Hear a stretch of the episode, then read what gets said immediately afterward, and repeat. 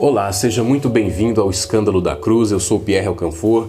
Hoje nós vamos abordar o capítulo 3, que eu acredito que será um capítulo um pouco mais tranquilo de ser compreendido, porque os temas mais complexos já foram abordados em outros vídeos.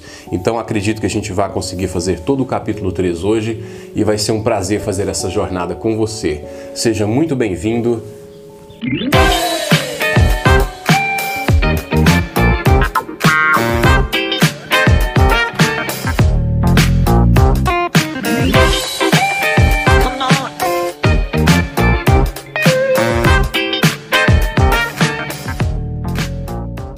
Assim vai o nosso trajeto. Outra vez Jesus entrou numa sinagoga e estava ali um homem com uma das mãos atrofiada. E o observavam com atenção para ver se ele curaria o homem no sábado, a fim de o acusarem. E Jesus disse ao homem cuja mão era atrofiada: Levanta-te e vem para o meio. Então lhes perguntou: É permitido fazer o bem ou o mal no sábado, salvar a vida ou matar? Eles, porém, ficaram calados. Olhando para eles ao redor, indignado e muito triste por causa da dureza do coração deles, disse ao homem: Estende a tua mão. Ele a estendeu e ela lhe foi restaurada. No comentário organizado pelo Dr. Uh, D.A. Carson, nós somos informados de que os rabinos tinham uma tradição em relação a essa situação de cura no sábado, né? em que a cura só era permitida em caso de vida ou morte, o que não era o caso aqui. E Jesus faz uma pergunta uh, um pouco estranha, que é o que é permitido fazer o bem ou fazer o mal? Para gente que está ouvindo, parece uma pergunta descontextualizada, porque a questão uh, seria é, obedecer ou não uma lei do sábado, conforme os rabinos entendiam, e aqui Jesus entra com fazer o bem ou fazer o mal. E é interessante quando a gente lembra que Jesus disse que o amor a Deus acima de todas as coisas e o amor ao próximo como a si mesmo resumia toda a lei. Né? Ah, esse amor era a essência da lei. E aqui nós vemos a lei é, bem desconectada dessa questão do amor, da questão do serviço, da compaixão. É uma lei fria e a observância dela por si só é o que dá status àquele que a obedece. E entra nessa pergunta de Jesus uma verdade incômoda, que é a seguinte: não fazer o bem, podendo fazê-lo, é fazer o mal. E essa é uma das pouquíssimas vezes, uma das raras vezes, em que Marcos registra esse sentimento em Jesus. Aqui diz que Jesus ficou indignado, de que Jesus ficou entristecido. E é importante então pararmos para observar o que foi que causou essa indignação? O que foi que provocou essa profunda tristeza no coração de Jesus, já que isso é um dos raros momentos aqui no Evangelho de Marcos? E aqui fica claro que é a dureza do coração dessas pessoas. Essas pessoas desenvolveram uma tradição sem Deus. Essas pessoas deixaram que a tradição secasse o coração deles. E isso é um perigo que corremos ainda hoje, né? um perigo de que a religião se torne algo seco, que, se torne um conjunto de regras vazias, que de forma alguma aponta para o amor, para a compaixão e para o serviço. Porque aquele que tem Deus no seu coração, naturalmente ele vai sendo inclinado para o amor e para o serviço. E, e infelizmente a gente vê muitos religiosos, em todas as religiões, né? a gente vê pessoas que se contentam em seguir regras, ah, não toque isso, não coma aquilo, respeite dia tal, e, e ela se contenta com esse conjuntinho de regras, mas o seu coração está seco. Essas pessoas não têm compaixão, essas pessoas não têm amor a Deus e essas pessoas não têm amor a, a, pelo próximo. Então é isso que entristeceu o coração de Jesus. É uma tradição que foi capaz de, de secar o coração Normalmente, quando a gente se depara com uma pessoa assim, o prazer dela está em, em, em, punir ou apontar ou criticar ou julgar as pessoas que não seguem as regras como elas seguem. Né? Então se torna uma religião muito doentia e isso acontece em toda e qualquer religião, em toda e qualquer doutrina. Nós temos essas pessoas que são os fariseus atuais. Né? O verso 6 diz assim: Mas assim que saíram dali, os fariseus conspiraram com os herodianos contra ele, a fim de o matar. Nós já falamos sobre os fariseus, então eu não vou retomar isso aqui. Mas o Herodiano é um personagem novo para nós, então vamos trabalhar um pouquinho essa questão. Os Herodianos eram aqueles judeus que apoiavam a dinastia herodiana, a dinastia dos Herodes. Né? Nessa época, quem reinava ali na Galileia era Herodes Antipas. Herodes Antipas foi quem mandou decapitar João Batista. Herodes Antipas era o filho de Herodes o Grande, e Herodes o Grande foi aquele que mandou matar as crianças em Belém. O nosso evangelho não trata disso, mas outros evangelhos vão trabalhar essa questão. Esses judeus, então, apoiavam a dinastia herodiana, que era o braço do poder romano ali na Galileia. Era um rei cliente, né? Então ele estava a serviço do Império Romano. Os fariseus e os herodianos eram inimigos mortais, porque os fariseus eram totalmente contra a infiltração de elementos culturais, elementos políticos, religiosos estrangeiros. Né? Já os herodianos eram o braço desse poder estrangeiro, esse poder romano ali. Então eram inimigos mortais. Mas Jesus se tornou um inimigo maior e agora eles se unem para conspirar, para tentar ah, matar Jesus. Então é, é, essa passagem mostra que se não acreditarmos em Jesus, de uma forma ou de outra, vamos ter de crucificá-lo. No verso 7 lemos Jesus, porém, retirou-se com seus discípulos para a beira-mar, e uma grande multidão vinda da Galiléia o seguiu. Tendo ouvido falar de tudo quanto ele fazia, foram até ele grandes multidões procedentes da Judéia, de Jerusalém, da Idumeia e do outro lado do Jordão, e das regiões ao redor de Tiro e Sidom. E ele disse a seus discípulos que lhe preparassem um barquinho, por causa da multidão, para que não o comprimissem pois já havia curado muitos, de modo que todos quantos tinham alguma doença empurravam-se na direção dele para tocá-lo. Bom, essa é uma passagem, um trecho relativamente tranquilo, então eu vou aproveitar para mais uma vez mostrar a você o mapa da Palestina para que você vá se familiarizando né, com essas cidades, com essas regiões e então toda essa história, todo esse relato seja visualmente mais compreensível para você. Então eu procurei uma imagem que contivesse todas essas cidades. Eu vou deixar um, um tempo para que você veja, é, identifique aí a Idumeia, a Galileia, a Judéia, né, a Transjordânia, que é essa região depois do Jordão, a leste do Jordão, Tiro e Sidom, que compõem a Fenícia, atual Líbano e partes ali da Síria, então dê uma olhada, vá se familiarizando aí com essas regiões, porque todas elas é, foram palco né, dos eventos que vão ser aqui narrados. Muito bem, verso 11. E quando os espíritos impuros o viam, prostravam-se diante dele e gritavam: Tu és o Filho de Deus.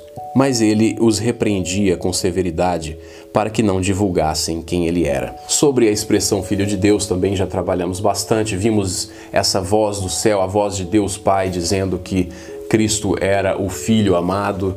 Nós vemos aqui os demônios declarando que Jesus é o Filho de Deus. Nós temos também o próprio Cristo dizendo que era o Filho de Deus quando ele estava sendo acusado no Sinédrio. Então, essa é uma expressão que vai sendo afirmada aqui no Evangelho de Marcos, de tal forma que a gente possa ter certeza de que Jesus é o Filho de Deus, né? É uma mensagem que vai sendo reiterada, vai sendo repetida ao longo do Evangelho de Marcos. Então, da boca de Deus Pai, dos demônios, do próprio Cristo. Mas já tratamos isso, então não convém retomar. Na sequência, também vemos Jesus é, proibindo que se divulgasse quem ele era. Vemos também já podemos ver também em outras passagens Jesus proibindo que se divulgasse a cura e tratamos dos motivos dessa proibição. Então, vamos seguir. Depois Jesus subiu a um monte e chamou os que ele mesmo quis, e estes foram até ele. Então designou doze para que estivessem com ele e os enviasse a pregar, e para que tivessem autoridade para expulsar demônios. Estes são os doze que ele designou: Simão, a quem deu o nome de Pedro, Tiago, filho de Zebedeu, e seu irmão João, aos quais deu o nome de Boanerges, que significa filhos do trovão. André, Felipe, Bartolomeu, Mateus, Tomé, Tiago, filho de Alfeu, Tadeu, Simão, o cananeu, e Judas Iscariotes, que o traiu. E Lucas, no capítulo 6, nós vemos que Jesus subiu ao monte para orar antes de tomar essa decisão, antes de escolher os doze apóstolos. E aqui eu queria apenas fazer uma reflexão com você, algo que me veio à mente. Você tem é, Jesus, que para praticamente todas as religiões seria no mínimo uh, um espírito evoluído ou um mestre, né? E você tem essa pessoa numa missão extremamente importante. A missão de Cristo aqui para a Bíblia era tomar sobre si os nossos pecados, como já trabalhamos. A missão de Jesus envolvia a cruz. A cruz era o centro da missão de Jesus, não era ensinar uma boa moral, não era se tornar um exemplo, embora tudo isso acontecesse, já falamos sobre isso, mas era a cruz. A cruz não é um acaso, a cruz não é só uma consequência do que ele disse, as pessoas não entenderam e acabaram matando. A cruz é o centro da missão de Jesus. Mas vamos supor que você tenha uma outra compreensão uma compreensão não bíblica é, de uma outra doutrina que diz que Jesus veio realizar algo, sei lá, ser um exemplo, é, ensinar como viver, coisas do tipo. Ainda assim, vamos considerar a sua visão por um, por um tempo aqui. Esse homem vem com uma missão e ele então escolhe 12 pessoas. Essas 12 pessoas foram escolhidas da forma como acabamos de ver, com muita oração, com muita sabedoria, a sabedoria dessa pessoa que é Jesus. Mas o fato é que esse grande espírito, ou Deus, vamos trabalhar com as duas opções por enquanto, ele escolhe 12 pessoas com muito cuidado. Essas pessoas são as pessoas que acompanhariam Jesus. Essas pessoas relatariam tudo o que ele escreveu, ou pelo menos o que nos interessa. Essas pessoas conviveriam com ele, testemunhariam as suas palavras, os seus atos. Elas são o círculo íntimo de Cristo. E então, de repente, quando Jesus morre, essas pessoas relatam tudo errado. Imagine você, que paspalhada seria dessa missão divina. Né? Então, é, para muitas pessoas, tudo que estamos lendo aqui é, é, é, fruto da ignorância desses discípulos que ainda não haviam compreendido a verdade total. Então, são pessoas é, que, na sua limitação, não conseguiram compreender a missão do Mestre.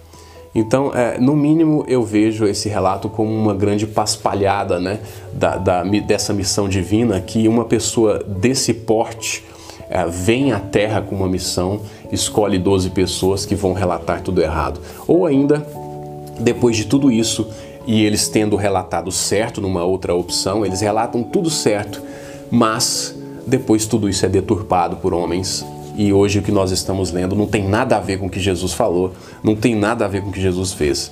Então é, é só uma reflexão que eu gostaria de fazer que pode te dar um pouco mais de confiança naquilo que está escrito, naquilo que foi relatado por esse círculo mais íntimo, as pessoas que foram escolhidas pelo próprio Cristo para relatar e, e, e testemunhar tudo o que ele foi e tudo o que ele fez. Termino essa reflexãozinha com uma pergunta. Se esse círculo mais íntimo de Cristo, as pessoas que viveram, que viram o que ele fez, não sabem o que ele é e não sabem uh, o que ele veio fazer, por que eu deveria confiar no relato de alguém que vem muito depois e que vai me dizer o que Jesus queria dizer lá atrás, ou o que ele queria ter feito, ou o que ele fez e ninguém entendeu lá atrás? Então, se eu não posso confiar no relato das pessoas que Jesus escolheu, por que eu confiaria no relato de outra pessoa sobre quem é Jesus e sobre o que Jesus fez? Esses apóstolos são citados em duplas, né? E no Evangelho de Mateus isso fica até mais, mais claro. Eles são citados de dois em dois, o que leva a crer que eles eram enviados em missões ah, em duplas também. E de fato, nós vemos isso acontecendo nesse Evangelho de Marcos, nós vamos chegar lá, no capítulo 6, nós vamos vendo eles sendo enviados de dois em dois para pregar as boas novas do Evangelho com sinais, né?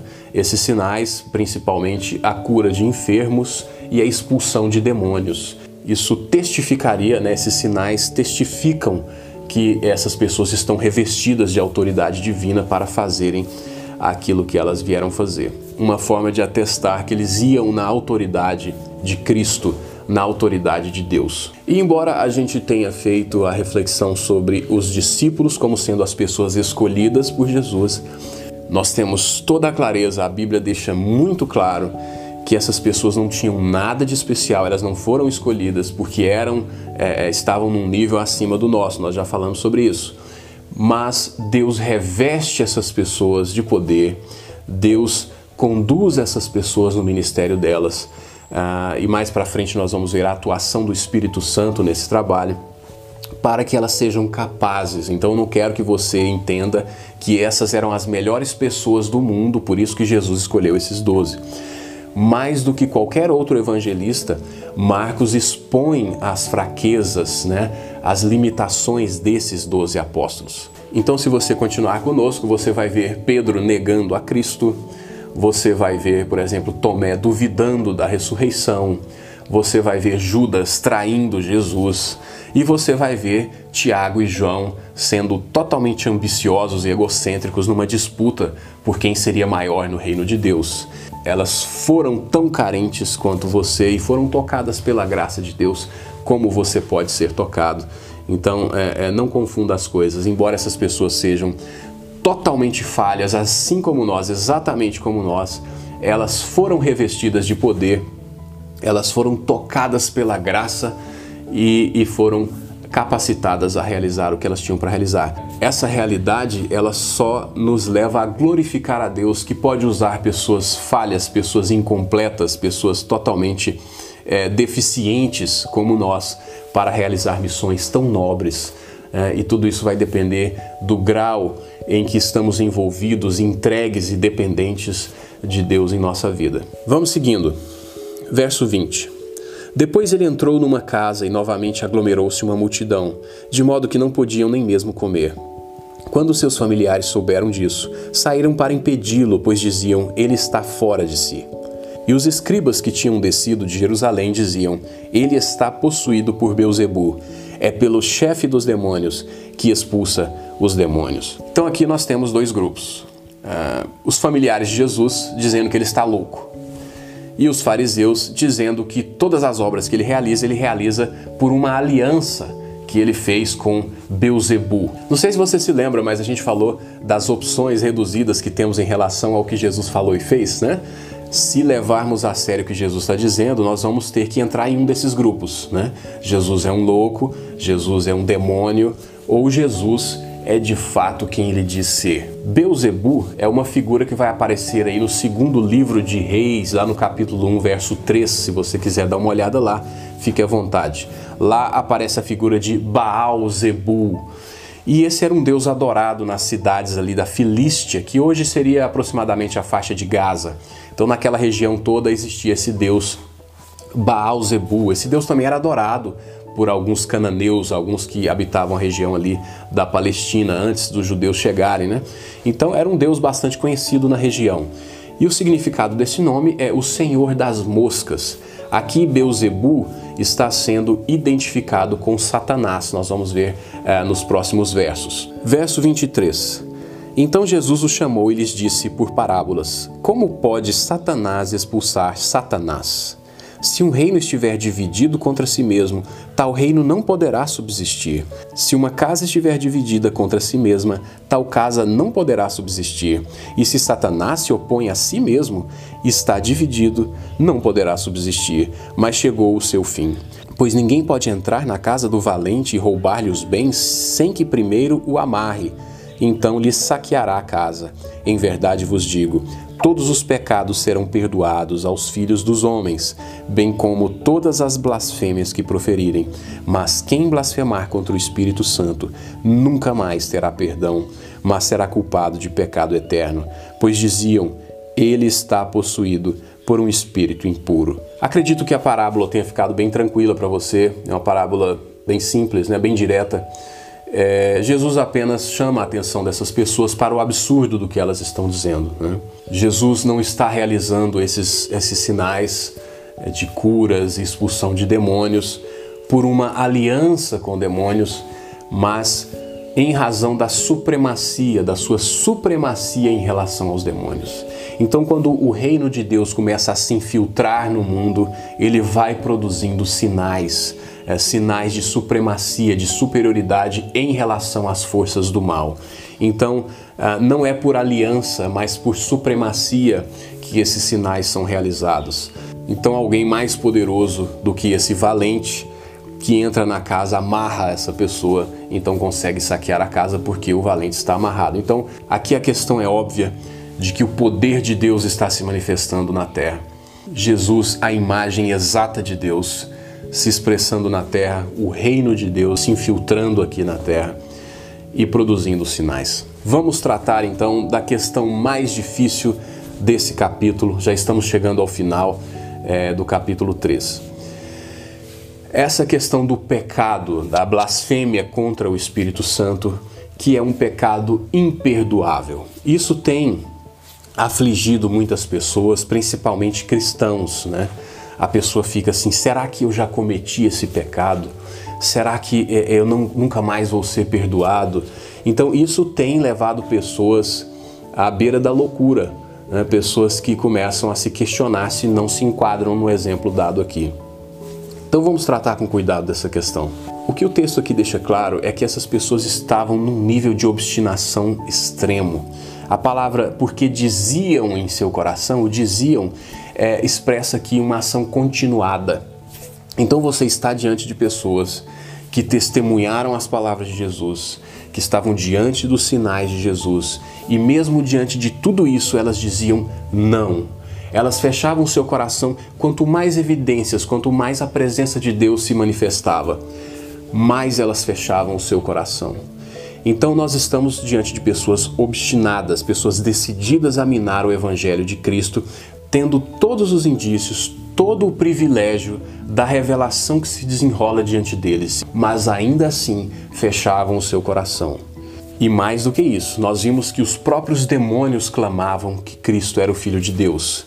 E aqui você tem os fariseus clamando que ele é o filho do diabo. Então você vê uma obstinação extrema de pessoas que têm condição de, de tomar uma decisão baseada na revelação que está se desenrolando diante deles. Então, esse passo adicional de, além de se fechar totalmente, a despeito de qualquer revelação que venha, e ainda assim dizer que as obras que estão sendo realizadas por Deus são, na verdade, obras realizadas pelo diabo. Então, quando a pessoa vai tão longe assim, quando a pessoa chega a esse extremo de obstinação, ela então foi longe demais. O coração dessas pessoas está blindado. Então, a gente tem a impressão, e de fato a gente tem exemplos disso é, na Bíblia, de que quanto mais Deus se aproxima, mais a pessoa se fecha. É, nós temos esse exemplo é, em Faraó, né? lá no livro de Êxodo. Então, quanto mais Deus pedia, quanto mais os sinais eram sendo realizados por Moisés, mais Faraó fechava o seu coração. Aqui você tem pessoas parecidas com Faraó, né? pessoas que quanto mais Deus se aproxima, mais ela fecha o seu coração. Então, essa atitude, ela realmente encerra a questão.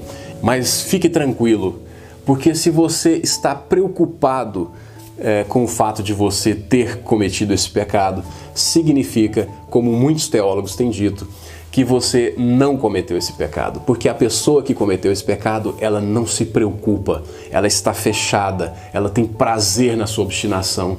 Então não se preocupe que esse não é, não é o seu caso. Vamos terminar o vídeo.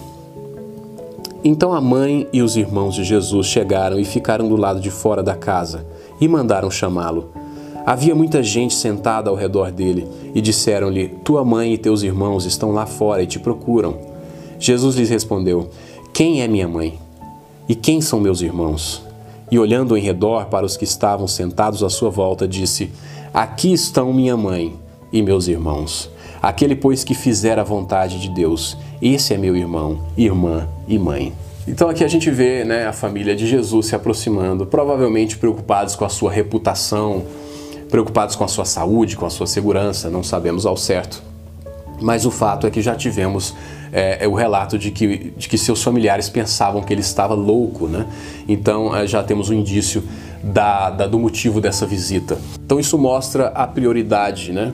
A nossa prioridade está em servir a Deus, a nossa prioridade está em, em seguir o caminho que Ele nos mostra, ainda que a gente sofra a oposição familiar, oposição dos amigos, ainda que a gente sofra essa reprovação e com certeza vamos sofrer. A pessoa que começa então a seguir os passos de Cristo, a pessoa que se entrega completamente a Cristo, muito cedo ela já vai experimentar essa oposição, essa reprovação. E essa passagem nos dá então um norte de que a nossa prioridade tem que ser servir a Deus, a despeito dessa oposição e dessa reprovação, ok? Maravilha! Terminamos aí o capítulo 3, foi um prazer terminar esse capítulo com você. A gente se vê no próximo vídeo, onde vamos começar, ou quem sabe até terminar, o capítulo 4. Então continue nos acompanhando, dando essa força, acompanhando os nossos vídeos. Tudo isso é feito para você, para que você tenha mais elementos para compreender o texto bíblico. É claro que muitos elementos vão ficar de fora, né? Sempre que termina um vídeo, eu me lembro de alguma coisinha que eu poderia ter falado. É impossível abordar extensivamente, né? Tudo o que nós temos para abordar em cada capítulo, é, considerando o tempo que nós temos e as limitações que eu tenho para apresentar todo e qualquer elemento que foi trabalhado nos capítulos, mas acredito que a gente está levantando sim aqueles pontos principais para a nossa reflexão. Grande abraço, a gente se vê no próximo.